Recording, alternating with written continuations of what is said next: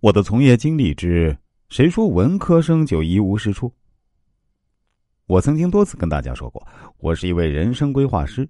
我经常要给来自五湖四海的朋友规划未来、展望人生。今天啊，有一位大学生来找我咨询，严格说来，他是一位博士生。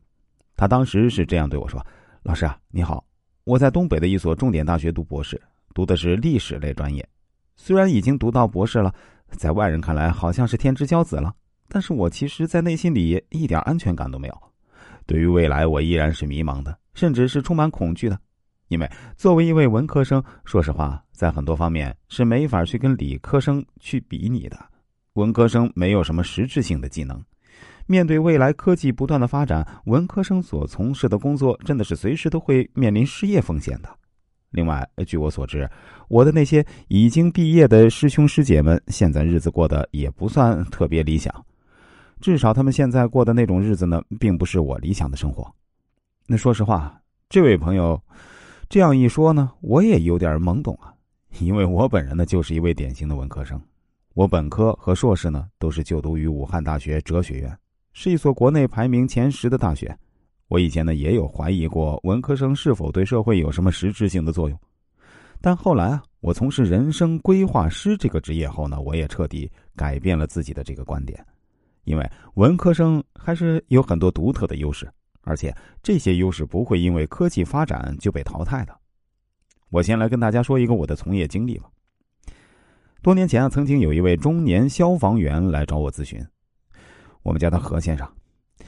我们大家呢都知道，消防员的工作呢不仅是灭火，还要做各种杂七杂八的工作。其中最为人熟知的就是去解救那些跳楼自杀的人。何先生说，他这么多年来挽救过很多生命，但也留下过很多遗憾，因为总会有一些人不听劝告，甚至有些人，你不劝他倒还好，你一劝他，他反而更来劲了。本来还不想跳，被你这一劝，反倒是跳下去了。看着一个个鲜活的生命在自己眼前消失，他感觉自己非常心疼，也无能为力。所以啊，何先生想咨询我有没有什么比较好的建议。但是啊，何先生其实只是随口问一问，他并没抱什么太大的希望。然而，我后来给到他的建议让他感觉非常靠谱。我对何先生说：“其实啊，绝大部分去跳楼的人呢，都不是真正的想去跳，而是想引起别人的关注。”甚至是关爱，所以啊，下面围观群众说的每句话，甚至每个表情都非常重要。大部分的跳楼自杀者呢，其实都是被围观群众的言辞刺激到，最终命丧黄泉的。何先生回答说：“确实是这样，很多看热闹的人啊，不嫌事儿大，说出很多难听的话，